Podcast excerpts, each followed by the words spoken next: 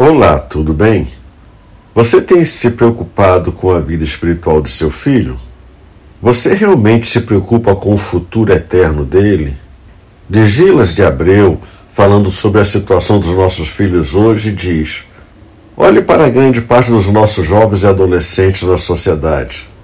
Na sua grande maioria, estão aprisionados em prostituição, pornografia, violência, drogas, isolacionismo irreverência, agressividade, rebeldia, linguajar obsceno, culto ao ridículo, futilidade, vazio existencial. Note a quantidade de jovens caídos pelos caminhos da vida, cujas famílias estão gritando e clamando por socorro para eles e para si também.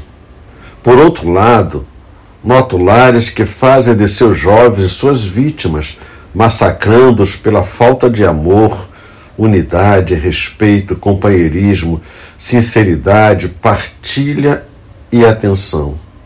Lares que se desfazem, se destroem a si mesmos pelo egoísmo e vaidades pessoais e que com isso destroem seus jovens emocionalmente. Quantos jovens têm sido destruídos por pais abusivos e ausentes, que com isso produzem filhos irritados e filhas prosmíscuas.